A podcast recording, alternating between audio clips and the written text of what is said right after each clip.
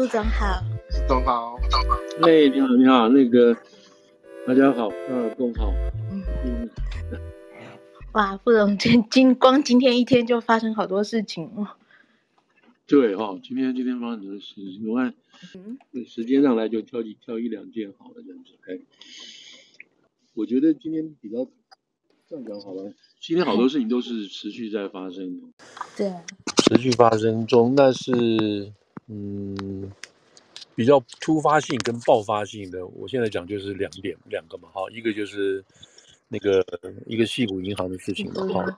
嗯，但是戏谷银行的事情，我不知道大家觉得重不重要，是很重要，但我又觉得说，我看了一些词以前没有浮出来，觉得它不太会影响到。哎，整个影响好像其实是局部性的哈。嗯，副总，您可以稍微再对着那个麦克风好，好，谢谢，谢谢。嗯，我用忘了把那个拿过来。哦，对，好像就是说它不是那么、那么、那么严重的哈，可能可以视为一个比较地区性的 regional 的这样子的一个 crisis。虽然它的那个资产额是很大的哈，那现在把它说成是。二零零八年这个 Great Recession 就是那一次金融海啸来以后第一个这么大的银行，就等于算倒闭了哈，等于算是被接管了，看这样子，等等这些原因。那然后呃，是什么也是什么讲，有史以来第什么样第二大的银行吧，第二大第二大的资产性来讲，像这样的结果，所以所以它是可以讲，但是我觉得没，就是大家现在看起来没有那么严重。我不知道大家对这个会不会有很大的兴趣，那这个就是会比较让人家会比较讲的原因，就是是一个属于创投公司嘛，哈，然后大家觉得创投公司都是科技新贵嘛，那我有些朋友他们现在在那个，就他们小孩了哈，都在矽谷那边做事嘛，然后据说据说这几两三这两三天呢，这一两天都在谈这个事情，然后大家就担心很多事情，其中一个担心的就是说他们下礼拜三是。是那个怎么讲发薪的日子嘛，哦，就是给薪水的日子。如果按照平常的话，他们这些有人他们叫他叫码农也好，干什么也好，就是反正这些科技新贵钱都会自动到他们的账上去等等。但他们现在担心会不会有？如果不会有的话，钱没有的话，那他们该怎么办？现在都在都在好像他们都在网上哈，都在 network 都在谈这些事情，这些比较公司里头的这些员工嘛，都在谈这些东西。所以这个这个影响是会有的。那你知道那边他们的房子，大家如果如果在那边矽谷定下来了哈，找到公司啊定下来做的话，开始组成家庭啊干什么？你们那边薪水那个那个房价动辄都是百万的嘛，哦，都起码都是百万以上的。如果你要去买的话，然后这时候他们你看现在特别是来自那个来来自中国的特别多嘛哈，就把那个来了之后，他们现在留下来在在那个。在 Meta 也好，或者是在那个其他的那个领英也好，还是在其他这些高科技公司，Google 啊什么都雇了很多很多这些人，其中包括当然有这个这个韩国人啊，或者是印度人啊，但也很大部分也是中国来的人。那他们现在有点担心，真的是很担心啊！这个万一薪水这样赚不过来怎么办？特使特别是一些还没有。到这些大公司，像 Meta 或者是 Google 啊，或者是到这些大公司，他们还在属于这些创投型的公司啊，这些公司或者是等待被收购的这些公司，他们是有资金，但是资金不是很雄厚。然后他们就跟这些这个 Silicon Valley Bank 啊、SVB 都有业务来往，比如他们他把他他把他们自己的钱都摆在这个地方。那现在现在出了这个问题了，那有的是拿出来了，有的是没有拿出来，就是提早好拿出来。所以现在就担心这个事情，这个是比较实际性的人啊民生面的这种影响了哈，这样子，那就整体来讲的话，大概大概没有那么严重。他这次的整个资产大概两千，这家公司了哈，这家银行的资产大概两千九百多亿吧，整个营收大概一千多亿吧，一千将近七百多亿，所以这个这个在整个美国的这个银行的资产负债来讲，算是小小 case 了。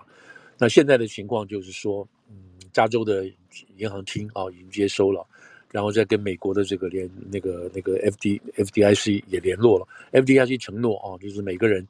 那个可以给两万五二二给二十五万的这样子的这样子的额度培养啊赔赔偿这样子，就保证他有这个钱。但是很多很多公司他的这个这个钱远超过这个二十五万，所以这个当然是会有问题。所以现在的情况是，今天的这个情况是，就是在看这个 weekend，当然大家很辛苦。那个银行基本上这个 S S V B 基本上已经停止了，它的这网站也关掉了，你也提不出来钱了。那现在就看这个，因为刚刚成立这些这些所谓这个储蓄保险公司嘛，哈，F D I C 这边刚刚成立，所以现在就把这个资金都在调过来，然后确保这个下个礼拜三，至少你看礼拜一、礼拜二、礼拜三确确定啊，大概是应该是十三号吧，下个礼拜的十三前后，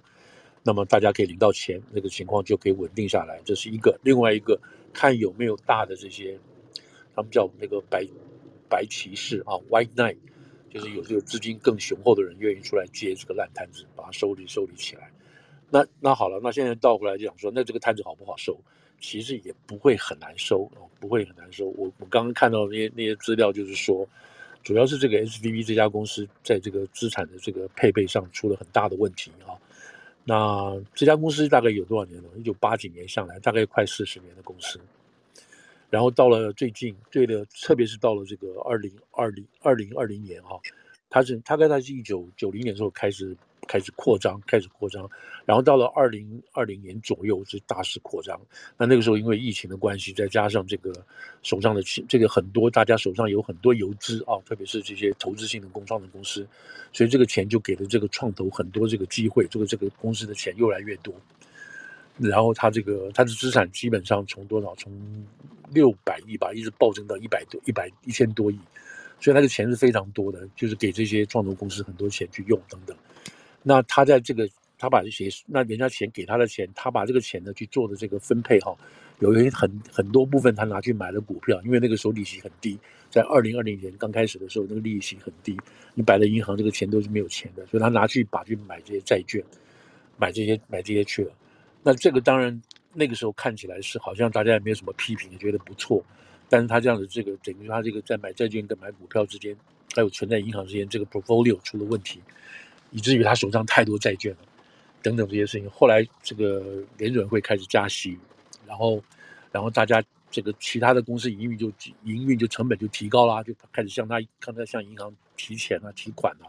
然后他自己本身的这个操作成本也越来越高，所以就出现这些问题。那出现这个资金流转，好，流动性的资金出现问题，那大家当然有点担心。可是一般人的时候好像大家还不知道。结果大概就在今呃三月初的时候，有几家财报公司哈，财务公司看了这些情况，就已经提醒了啊，提醒他们这些有的公司说，你们要注意这家公司了，因为这家公司它的这个资产的这个 diversify 啊不够不够广啊，可能会出问题。这个话大概三月九号、三月八号，其实三月他们我听我朋友在。我朋友的儿子哈，小孩子他们在那边说，其实，在三月八号的时候，那一直都已经在传了，说这个公司现在不稳不稳了。但是只是在他们员工之间这样子传哈，并没有他们也没有办法做什么。后来到了三月九号的时候，就开始出现很多这些公司哈，这些创投公司听到这个风声之后，当然老板就做了决定了，就把这个资金啊全部赶快就把银行钱赶快提出来了。这样一提的话，就产生这种积温效应啊，就 panic 了，然后大家都跑去提，跑去提。所以，他资金一下子就完全调度不过来了，就出现这种银，一直等于说是银行挤兑嘛，哦，就出现这个关系，这个钱越走越多，越越流越多，他没有办法撑下去了，所以就干脆就也不是没有办法，就要出来宣布这个破产。那这家公司其实广度很多了啊，大概他们说一九九零年以后开始扩张很快，在在北京啊、印度啊、还有伦敦啊、欧洲啊都有都有他们的这个这个分行市场，所以它的资产量在美国是第十六大哦，十六大。然后呃，那主要是在这个矽谷这边呢，也是以矽谷为主。他们本来是以在 San Jose，后来搬到这个 Santa Clara 呃 clar 这个地方去做他们的总部。所以现在看起来，这个事情就是银行自己本身的操作啊，操作出问题，他自己的资金分配出问题。那当然也要问到，就是说联邦的主管机关，你怎么会没有注意到这些事情？然后他们自己里面的董事会。也是会有很董事会里头，他们的 board member 也是很有问题，所以这里头他们里头大概自己本身出了出了这种可能不仅仅是这个专业技术上的问题，也可能出现一些道道德操守上的问题，所以这个可能还要往后再追了。那现在他们既然就是说法说这是一个 board room 的啊，就是这个董事会里头的这个这样子的这个灾难啊，这个一定这里头一定要一定一定要是一定要这个检讨嘛，哈，谁要负责？然后希望这个事情不会这个 ballroom 啊不会影响到 kitchen table，就是不会影响到大家饭桌上的民生生活。那我看 CNBC 的分析是说，这个事情大概还是属于啊、是 limited 的哈，不是一个不会不会那个 spread beyond 他们这样子的一个一个一个一个贷款圈一个贷款区。所以这个事情是很大，是很严重。原因是因为它十六第十六大银行，然后又是这么多的资金什么的。但是严格来上来讲，不会对美国的经济造成什么太大的影响。但是当然了，这个因为现在都在这个裁员嘛，特别是科技业裁员。如果这个资金一下真的周转不过来，让很些这些创投的公司或等待被收购的这些公司。那他也要开始要要开始要 lay off 一些人了，所以这个东西当然会造成一些 lay off 的影响。不过这也就是在这个现在所有大型的这种科科技公司的，呃，这个 lay off 啊，就是之前的人人的这个这个人力哈，等于没有找不到工作的这些高科技人，又多了一点人而已啊，基本上是没有太大太大的影响。因为就昨天跟前天出来的这个就就业报告来讲啊。就业报告来讲，这个消这个消息里头有好有坏啊，增加的是比预期中真的增加不少就业的人，但是呢，如果要增加就业人很多的话，又担心这个经济情况还在往前冲啊，然后这个通膨还会持续，然后这个联准会呢就就必须要加息啊，所以就是有这样子的一个情况，那表示这个劳工市场还是很相当旺盛啊，当然有有人从另外一个角度来看，那所以今天。这个这个 SVB 的这个银行所造成可能资遣掉的一些这些所谓高科技的员工，不见得会影响到整个劳工市场的这种旺盛啊，然后然后因为不会影响到劳工这种这种旺盛，所以劳工市场可能还会继续往上，这个怎么讲温和性的往上升。那这样的联准会还是很担心啊，认为这个通膨还是没有打下来，因为经济还在还在这种已经通膨高的这个。这个基础上还在继续在这种升温啊，虽然升温升没有那么高，所以联准会预期可能在三月可能又要再加息，可能就加到加到这个这个零点五左右啊，到零点七五大概就不太可能了。所以现在就是在看这些，主要在联准会的这个情况下，那 SVB 这个地方大概不会那么严重，当然也希望不会那么严重了啊。所以我大概就把这个这个情况先说一下吧哈，不知道这边有没有什么可以让大家。加上去的，就是现在大家就是在看下礼拜三了是什么情况了，是吧？嗯，好，谢谢副总。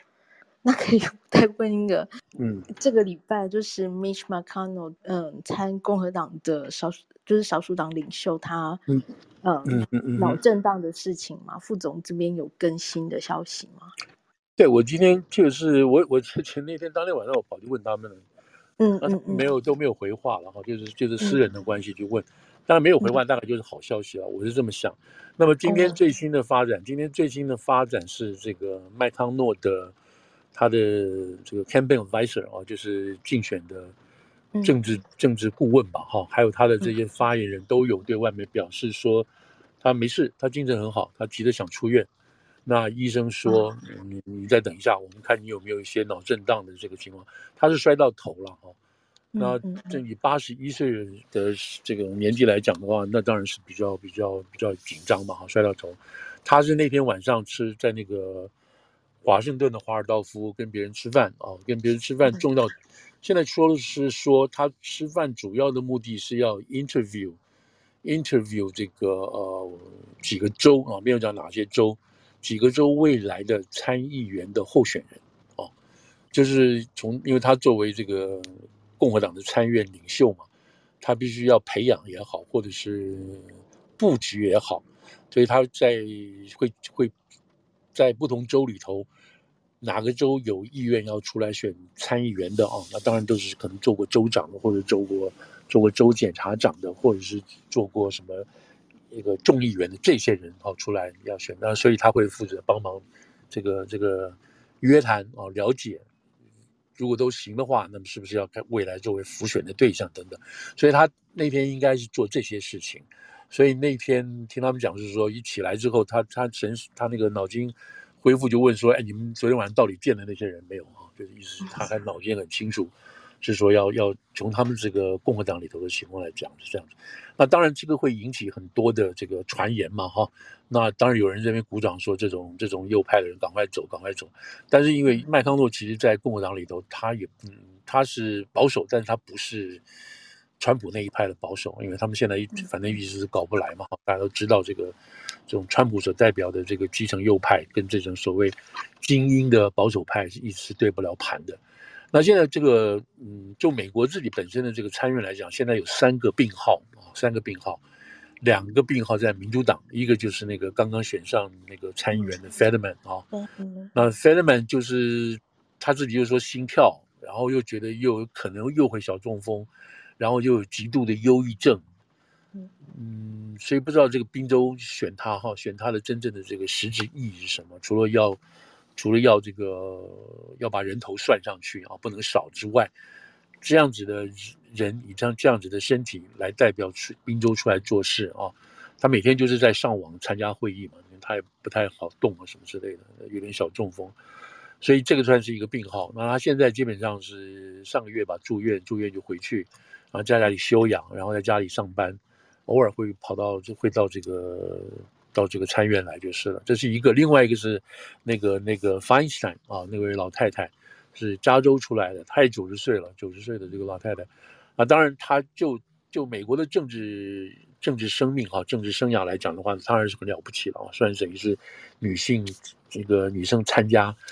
政治的这个先锋啊，所以是很了不起的。但是实际上是已经九十岁的，毕竟他最近是好像是有那个叫什么，嗯，我们叫 single 啊，single 是不是叫那个狼疮？是不是会抓？嗯，那个龙龙缠腰嘛，哈，是不是龙龙什么东西？所以那个年纪大的人，那个有 single 是蛮蛮讨厌的嘛，哈。但当然他一定他打了这个叫什么，后来又打了这些那个疫苗啊什么之类的。所以这从民主党角度来讲，他有两个病号。那当然到都不到改选的目，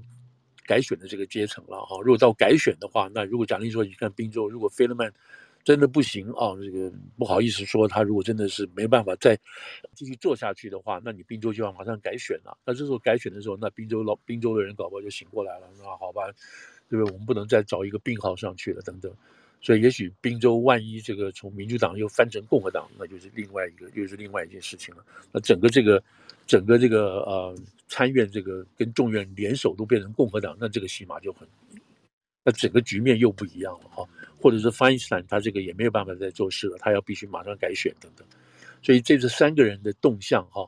基本上都让大家都非常小心啊，都非常谨慎。所以今天你这个听到那个麦康诺摔跤，大家都嘣，心里都动一下，而且必须，而且他也必须马上要发布消息啊，以他的这个办公室来讲。这不是他个人这个把什么隐把这个病情啊什么隐藏不报啊什么不行了，因为这是他等于算是国家领导人之一嘛，所以这个影响是很大的，所以马上就要必须通报，而且不但通报，而且要报告他的进度。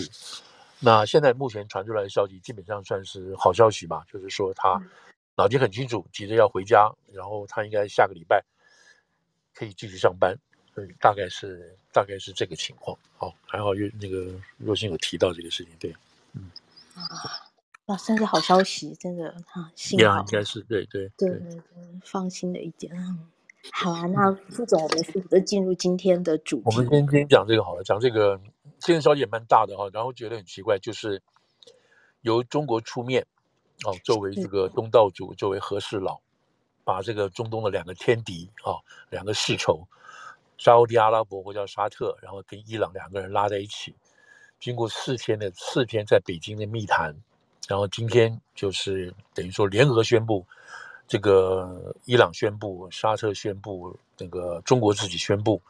了这个和平协议。那这是一个非常非常大的一个一个一个事件。这事件我们这里虽然大有两个意义，一个是中国出头了，真正出头了；另外一个就是哇，美国吃败仗，美国被打了一记了。虽然美国现在不承认。那这个是一个很大的变化，但是如果你再把它摆到现在的这个国际局势来看，局势来看的情况下，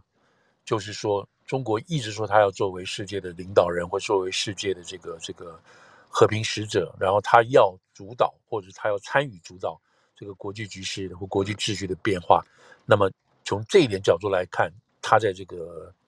在中东今天做的这个事情算是达到了啊，等我们再说他这个到底会不会有结果，会不会会不会效果，先不管了。但是这个做到了，那这个做到的意思是什么？就表示美国失守，至少在中东这一块这么大的这么大，不是这么大，就是唯一的唯一的这个阵地，它基本失守了。那这个是这个仗，其实到今天为止，到今就是这个是应该今天上午发生的事情了哈。你到现在为止的看，美国的媒体主流媒体都没有在批评或者在检讨拜登政府。基本都没有，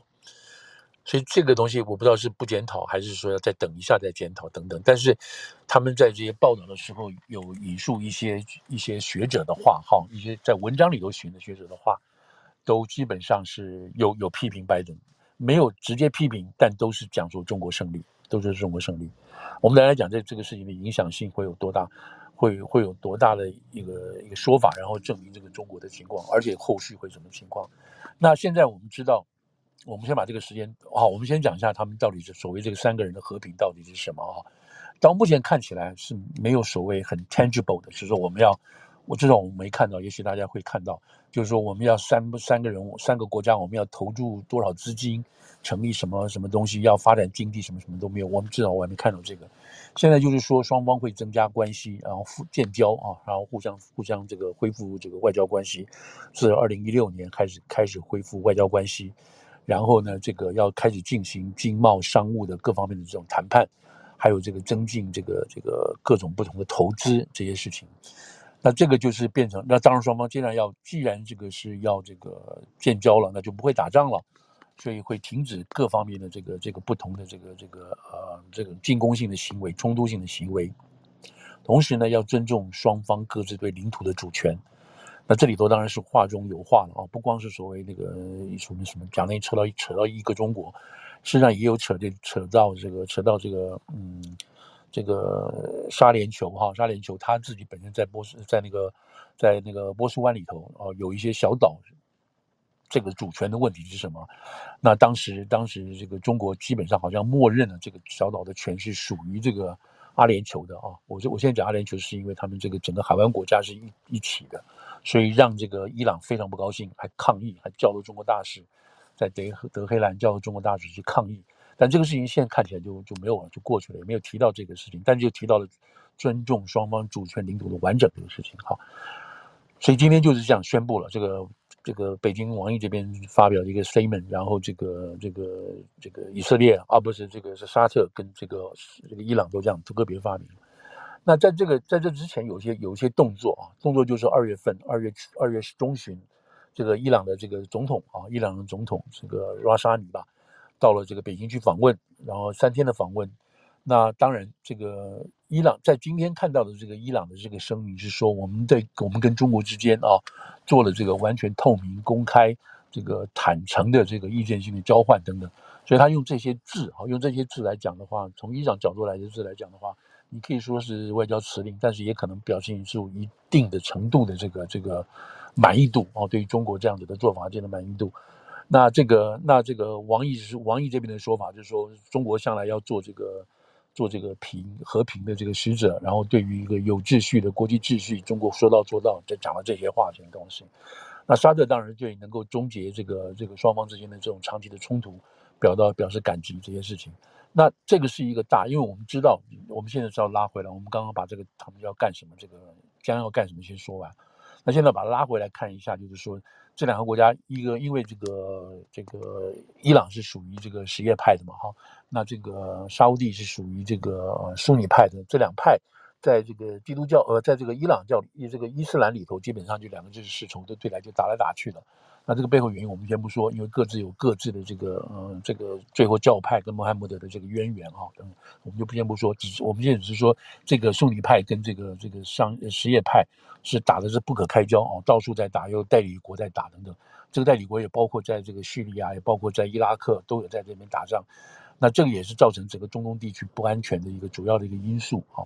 那因为这个伊朗他自己有发展发发展核能力的这个技术跟这个意图嘛，所以他如果发展核能力跟意图的话，那所有跟伊朗的国家为敌的国家，他们都要自己就要搞核武了，不然的话，他们跟伊朗之间的对抗就会失利嘛。所以假定说这个伊朗一旦拥有核子武器的话，啊，这个武那个这个核弹的话，那其他它周边的国家都要拥有，那所以就会重新开启了一个在欧陆以外另外一场这个这个核子竞赛，就是你这边有有一枚，我这边也造一枚，你造一百枚，我也造一百枚，那这样子中东地区本来就本来就是这种这种搞不好这种沙漠民族是变很火爆的，你现在又有这个核子武器，不是怎么办？所以从这个从在过去近四十年来就一直要不准。这个伊朗要拥有核子武器，或者是整个中东地区要拥有核子核子武器，但是现在这个以色列是拥有了，虽然当然不愿意公开这个秘密，他应该是有了。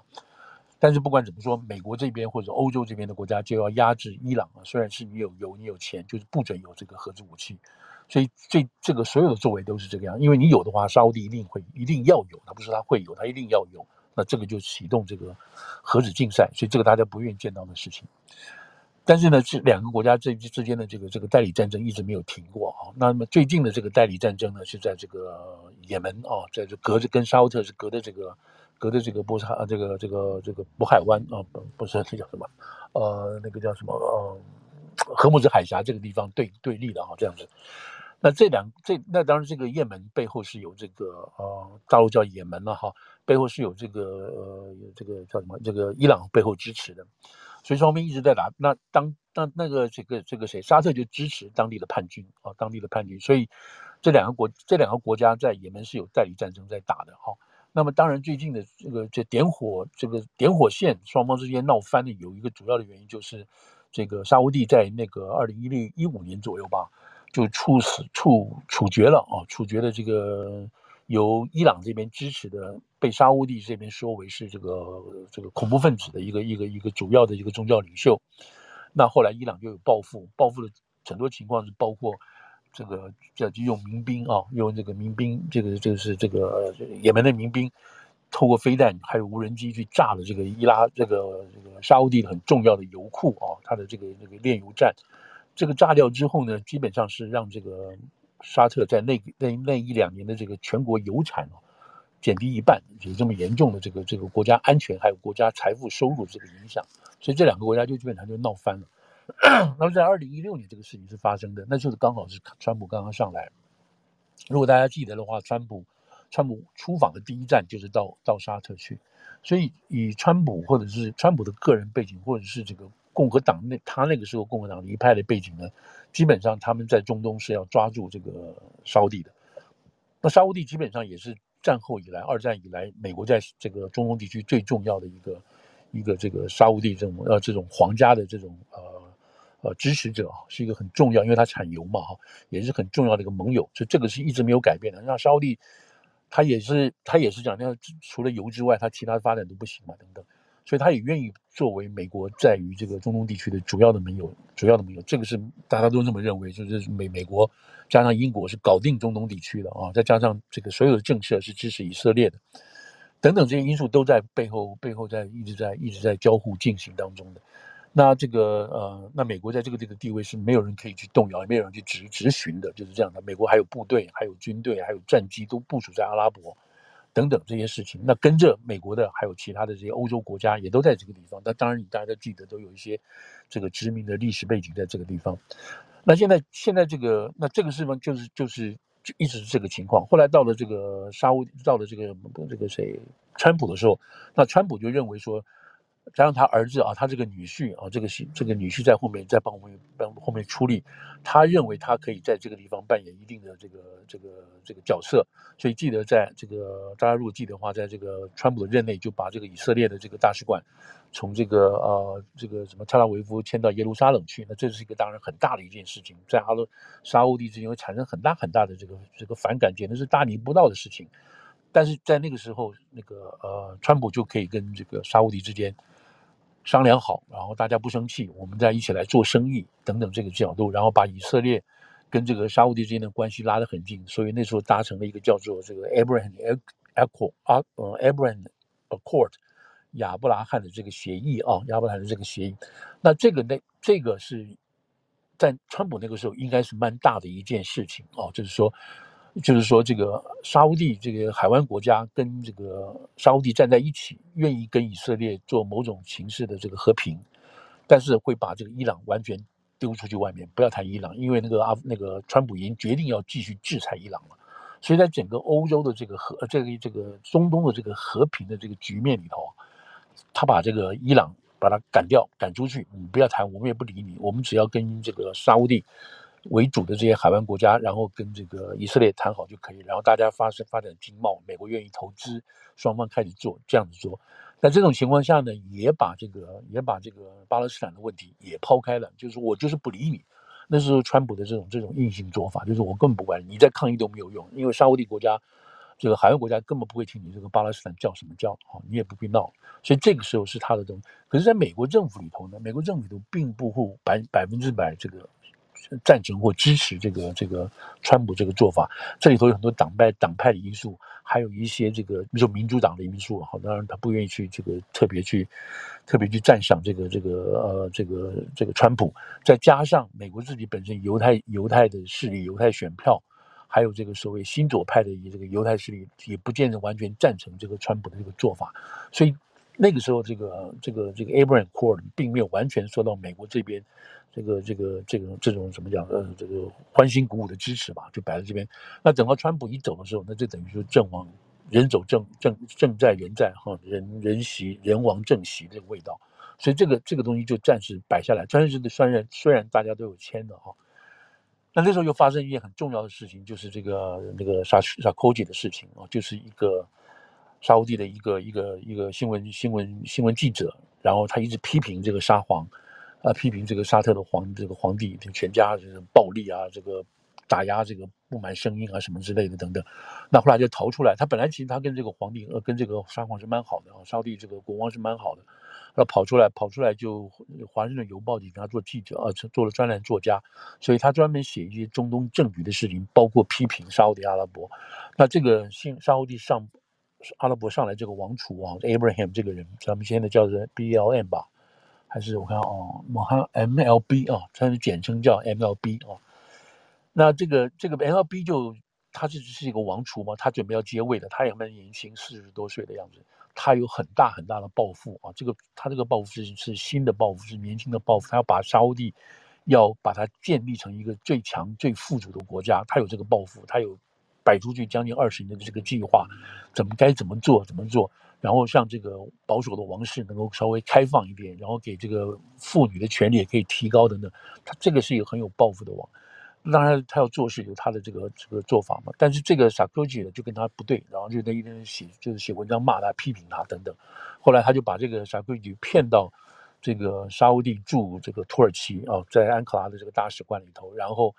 现在当然现在大概都知道嘛，哈，就是这个这个 BLM 这个这个王储就派了这个这个特工小组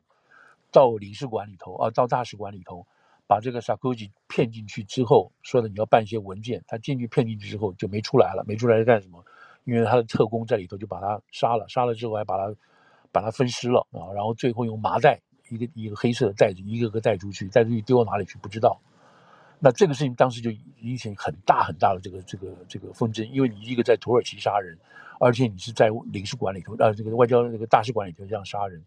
这都是非常非常这个违反国际人权也好，正义也好，反正真的是简直不得了，闹得很大的这个事情。那现在就是问题是说，那这个美国那个当然是《华盛顿邮报》，当然是卯足力量要要讨回公道嘛。那这个就道理来讲，你这个川普你应该怎么办？川普你要要这个你要去逼这个土耳其，你要把人马人交出来，凶手交出来就要去查，因为是在你的你的国家发生的事情嘛。但是这个时候，这个沙乌地阿拉伯就认为你非常不给面子，你这个这种东西，你就追追究什么呢？那后来因为追究最后的结果呢，还要查出来这个特工是谁派的，因为这个特工不可能随便人派，所以最后包括英国人在查啊，最后查出来的结果说就是这个王子啊，就是这个王储比这个这个 MLB 所派的，然后他就是实际的幕后凶手，那让这个这个这个王子啊，这个这个这王储基本上就很难堪，下不来台的等等这些事情。那这个时候，美国就美国的大选了，因为但是川普还一直是护着这个王储，因为他护的原因还是因为沙乌地在，在这个整个中东地区是很重要的美国的盟友，他要靠他，包括我们刚刚讲到这个这个 Abraham Accord 这些事情，所以这个事情就一直这样延续，一直延烧。川普等于说是顶了顶了很大的这个风政治风险啊，等于说这个他真的是人家就问他说，你川普就是这种烂人啊。你就是会去跟这个跟这种暴君、这种独裁的人站在一起的。所以川普顶了很多很多这些骂名，但是他有他的做法。那这个事情，这后来开始在第二轮选举的时候，这个拜登就出来讲了。拜登就是说，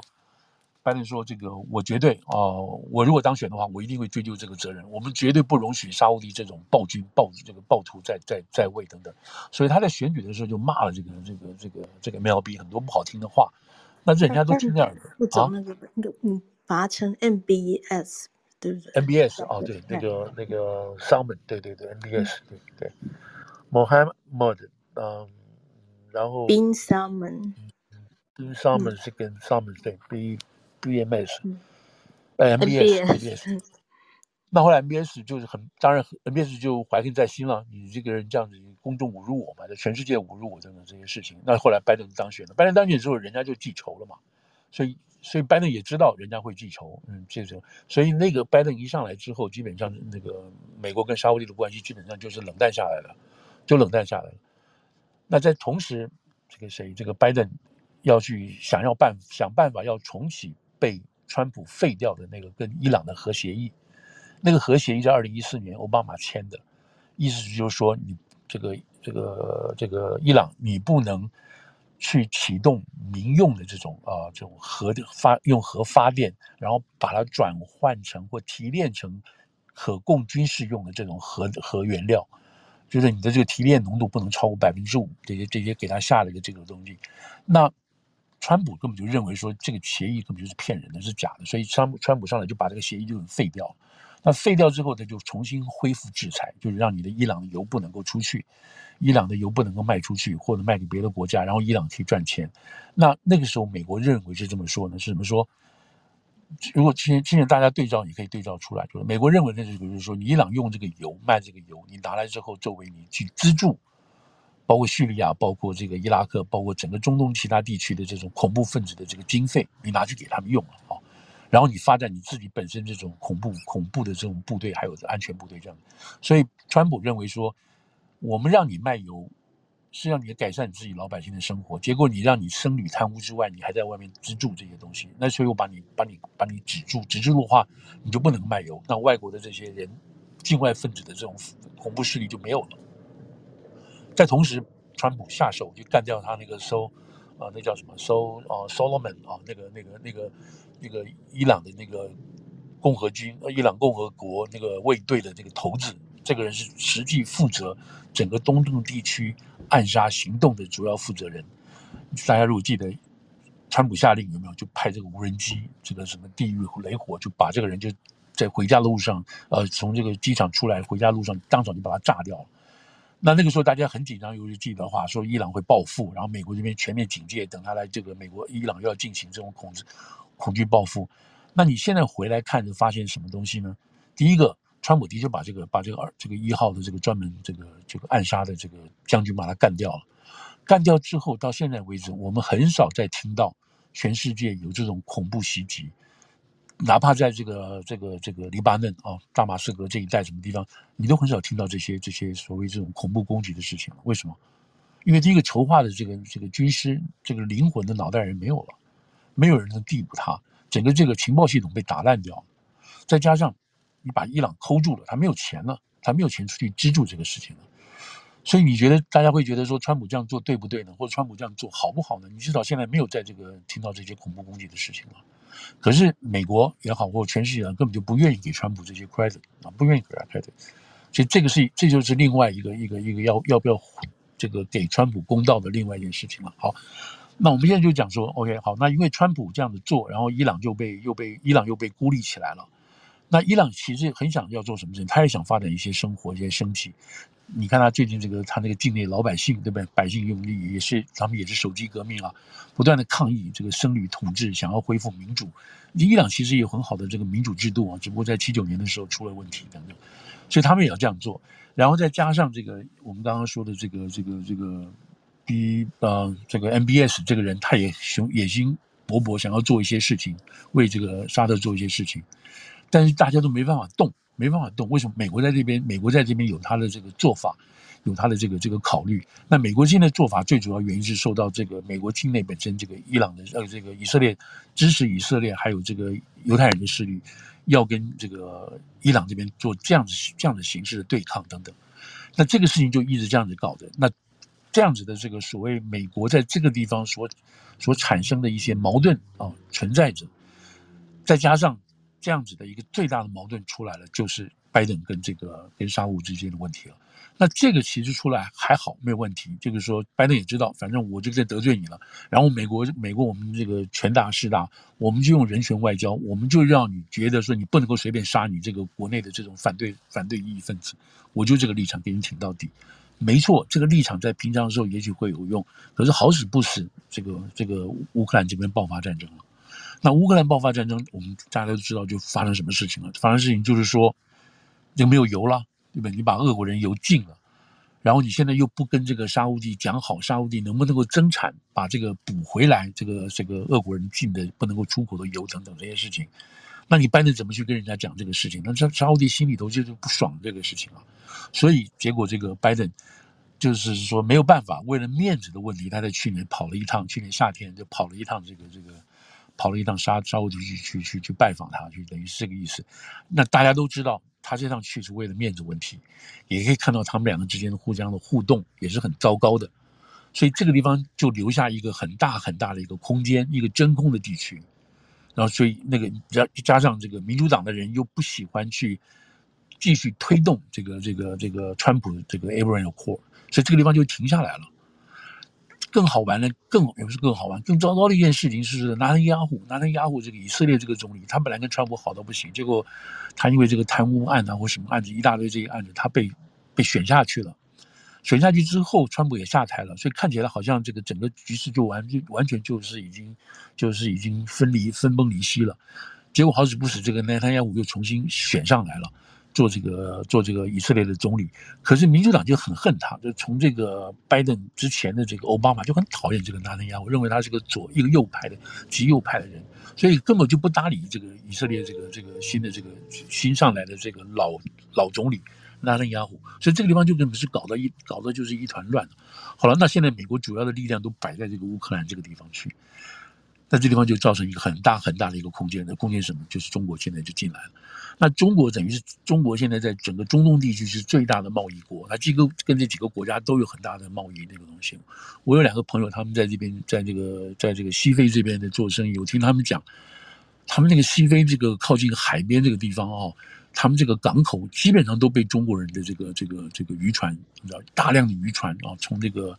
澳门的呃，从这个这个从厦门那边哦，这福建还有这个浙江那边，那个渔船都来了。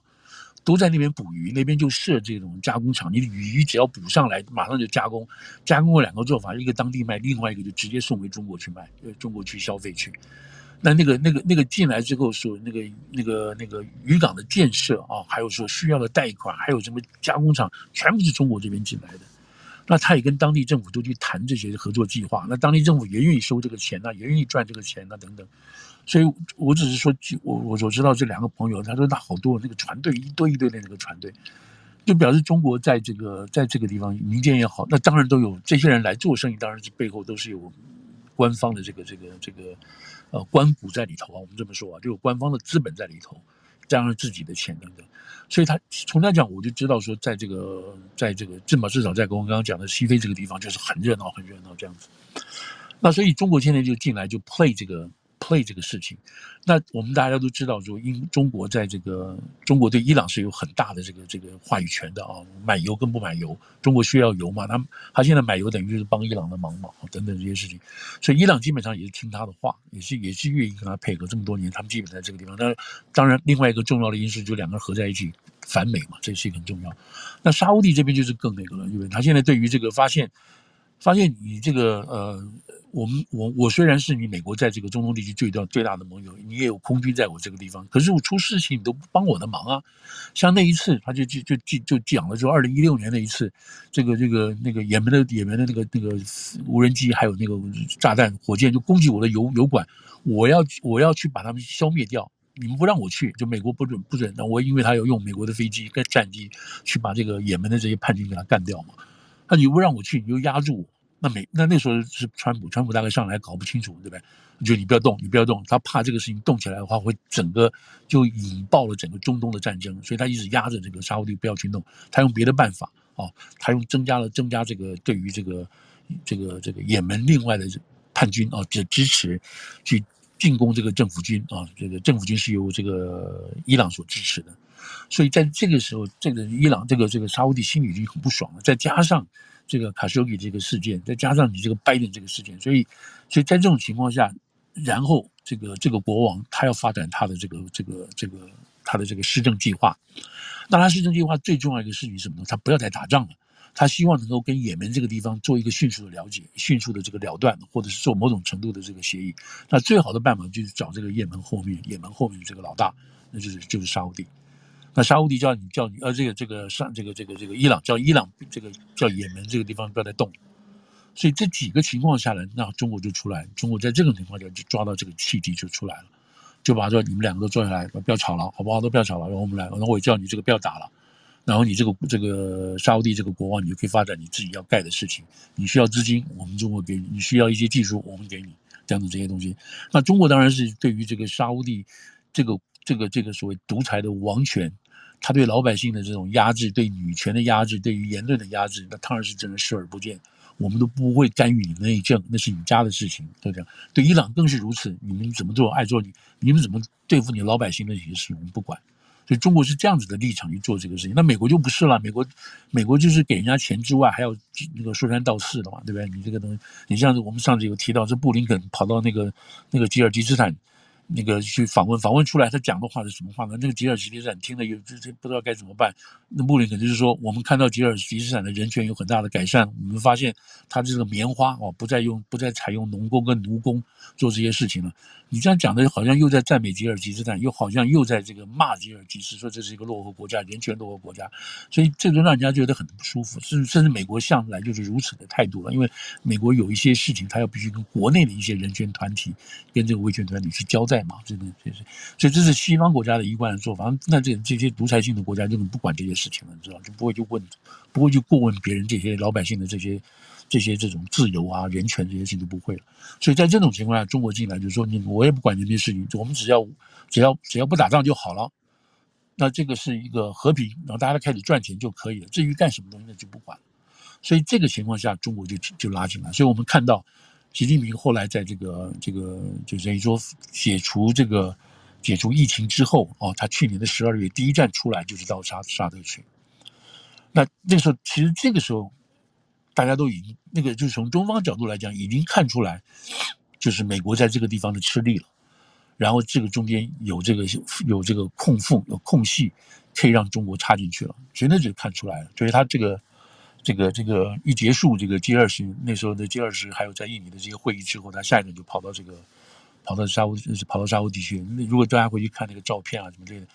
看来受到很大的欢迎。那那个时候就已经，他们说现在讲啊，今天昨天的报道就是说，已经大概在谈，已经有四个月在谈这个事情了。换句话说，你看今年三月了，从十二月去的时候。就是个双方就已经在谈这种可能性了，也就是说，在去年十二月的时候或去年十一月的时候，拜登基本上已经彻底得罪了这个这个沙乌地。沙乌地认为，就本来我们在这个地方是这么可靠的啊，美国跟沙乌地在中东是铁哥们的。在经过这几次事件，也门事件，还有这个什么沙卡舒吉事件，我发现这个美国人可能不可靠了啊，我没有办法，每一次遇到这些事情，你都不会帮我等等，所以他开始开始寻找他的这种可能性。加上他要发展这个东西，发展这个建国计划等等，所以这些事情就弄在一起，就出现今天这个结果。今天的结果就中方出来，所以到今天为止啊，今天为止，我等下再跟你讲，就大家跟大家报告一个更好玩的事情，就是觉得听起来就是很奇怪，就是就是今天，然后今天这个谁啊，这个这个这个科比啊，John Kirby，John 科比就是美国现在白宫的这个主要协调官啊，这个他是属于这个。因为他做过离国防部的这个呃发言人嘛，所以很了解这个情况。他也是一个一个少，是一个海军的将军。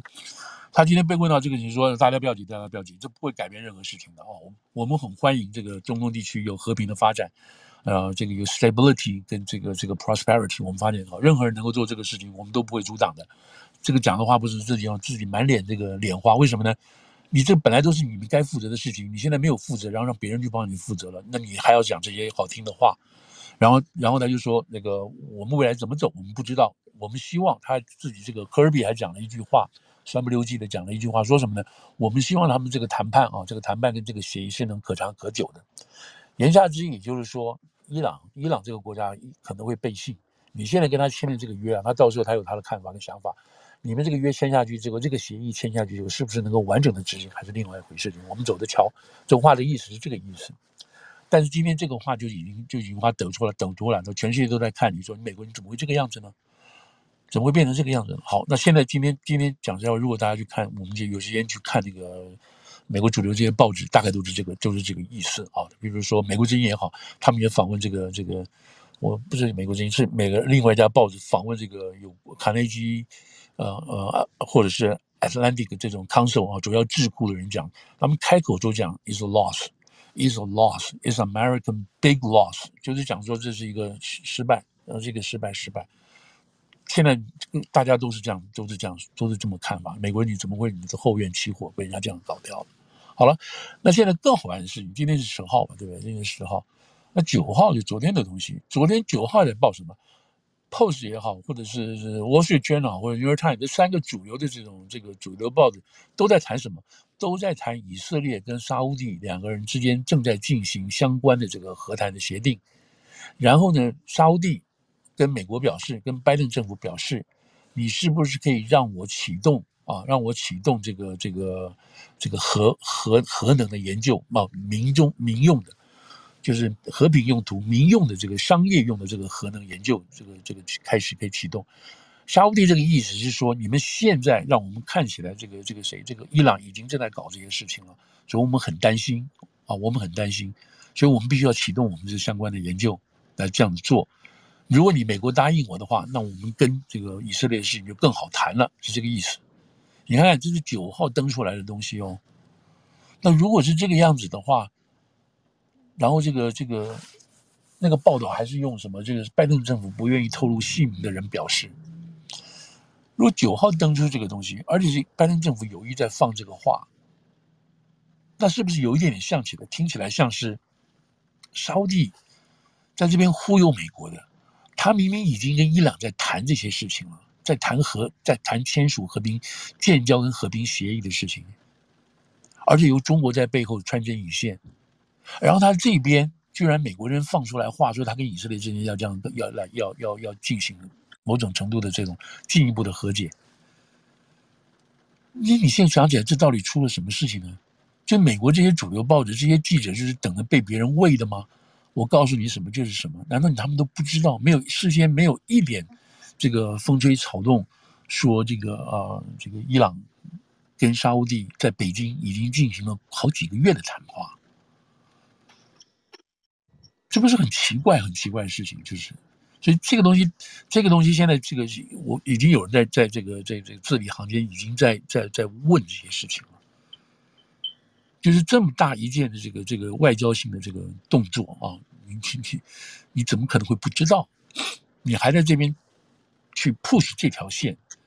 那现在如果这个线，如果他们现在今天这样分析，就是说，如果伊朗跟这个这个沙乌地之间的这个这个协议可以持可长可久往下走的话，以色列都不重要，以色列就不重要，因为他不会去理他了。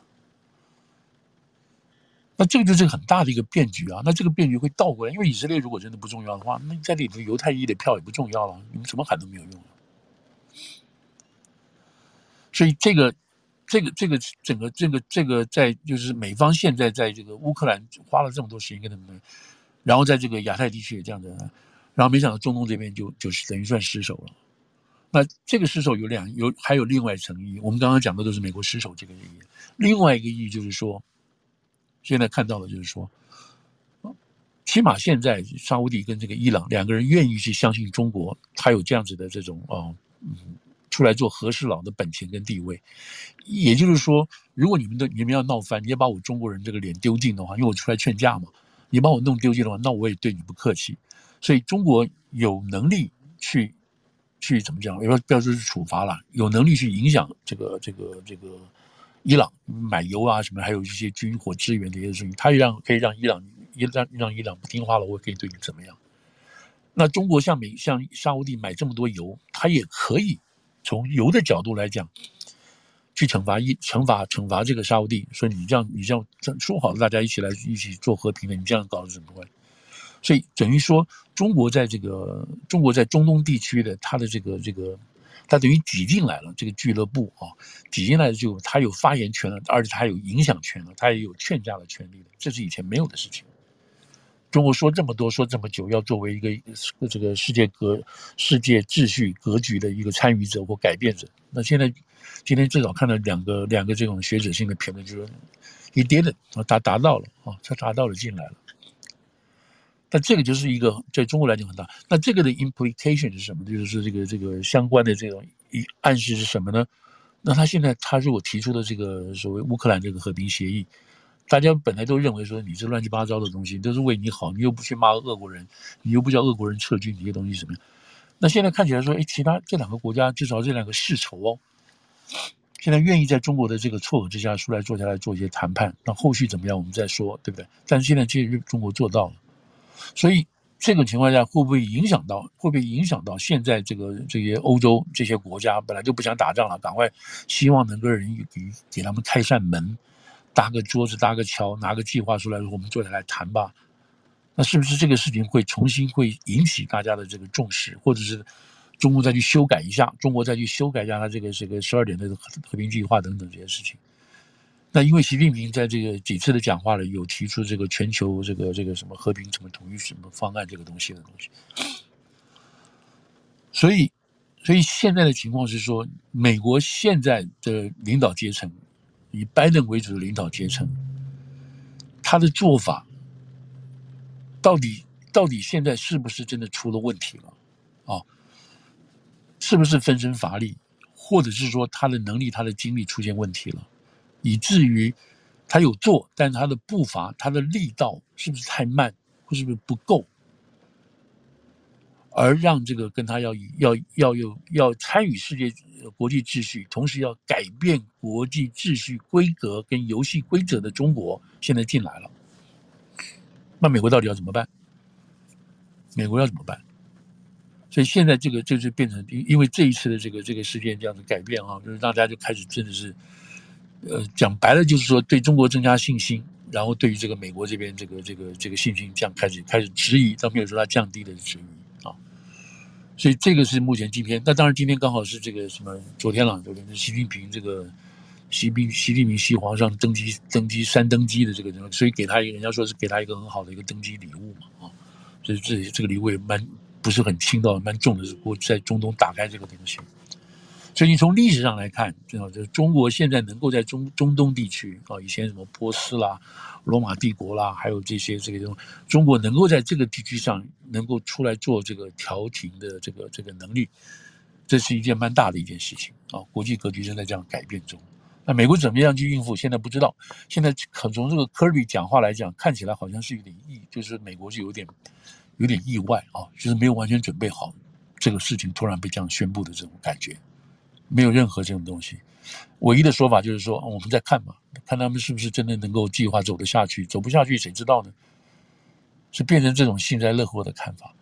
那当然有人认为说，美国在中东的力量不会这么快就就消失掉，不会啊，它还有很多其他的这个呃这个这个 leverage 在啊，跟每一个国家它就建立相某种程度的这个军事联盟的关系，它不会一下子之间就就完消失的。可是这个势头已经已经被打开了。好不好？所以这个大概是现在呃有一个这样子的一个一个看法。那我们再看，也许你知道明天后天会不会？因为马上周末嘛，看有会不会有一些这些呃国家国防部的人或者是国家安全团团队人要出来出来为这个事情做解释啊？好不好？哎，哇，好，这个事情大概是。局势好，局势真的好复杂，希望大家都跟上。嗯，俄国会对这件事情做什么反应？俄国现在，我想除了他们自己之前打仗，这个是在这个目前这个这个在乌东的这个打仗，真的进入一个比较关键的阶段嘛，哈。那么同时会对于这个，我想任何人现在都会对习近平或者他的团队，包括王毅在内这个这个外交团队、国安团队，可能都会刮目相看了。嗯，啊，不敢小觑了。哎，对，不敢小觑的，会刮目相看。当然这要看这个伊朗到底到底是是真的还假的嘛，对不对？呃，所以这个是一个一一个怎么讲？对于中共这个信心的指标的拉升啊，但是但是这当然很矛盾了啊，这个也是很奇怪，因为他现在自己本身面对那么多的事情，里内部来讲。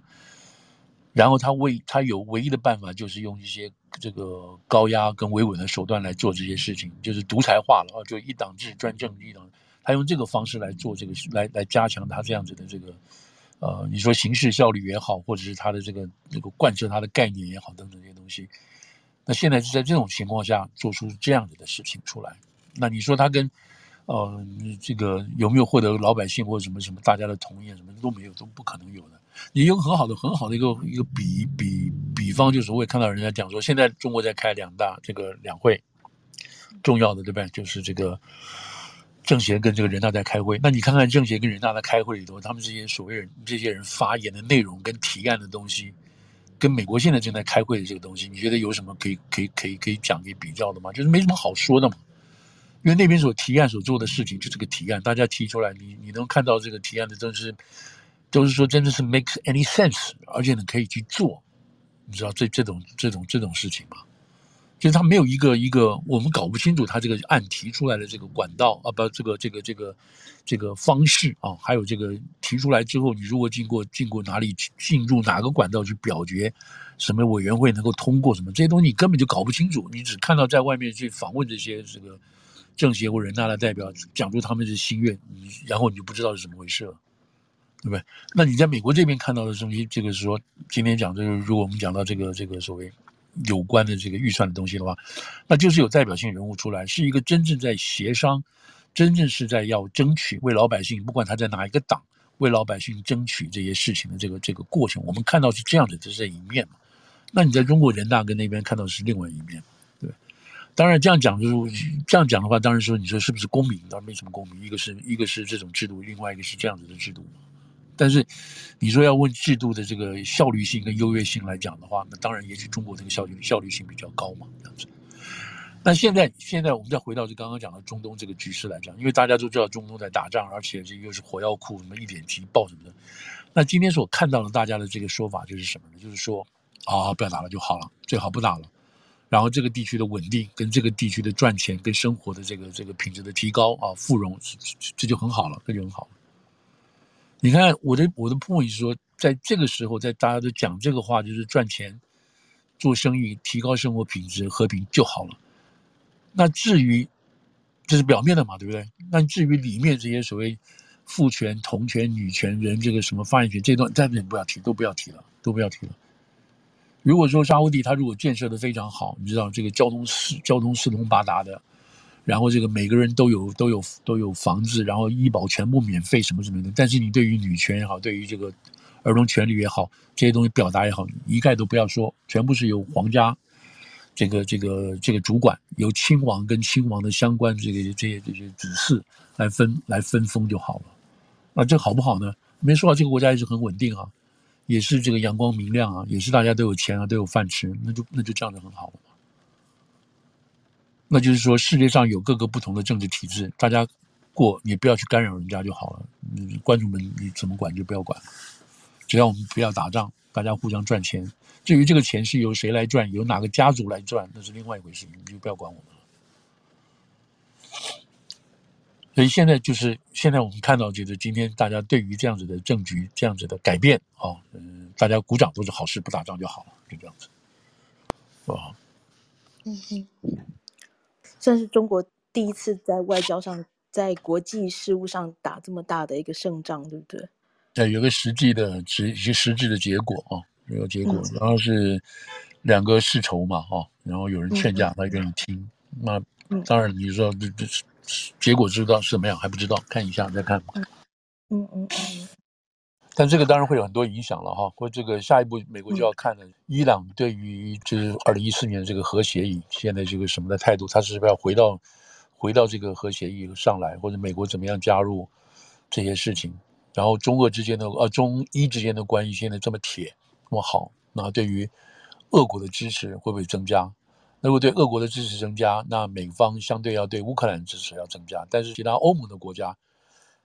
愿不愿意持续加码啊？我们上我们前天有跟那个若星有提到，就是那个北溪的事情嘛，对不对？北溪线的事情，如果如果现在北溪的爆炸，北溪二号油管被爆的事情，证明是乌克兰的势力啊，不能说乌克兰政府，乌克兰势力在背后进行的话，或者是主使的话，或者是出资的话，德国对乌克兰的支持就会显得有点心不甘情不愿的事情。再加上现在这个中一之间所展现出来的这样子的情况，然后会不会增加啊中国自己本身的自信心，然后决定毅然决然的就去支援这个俄罗斯了，对？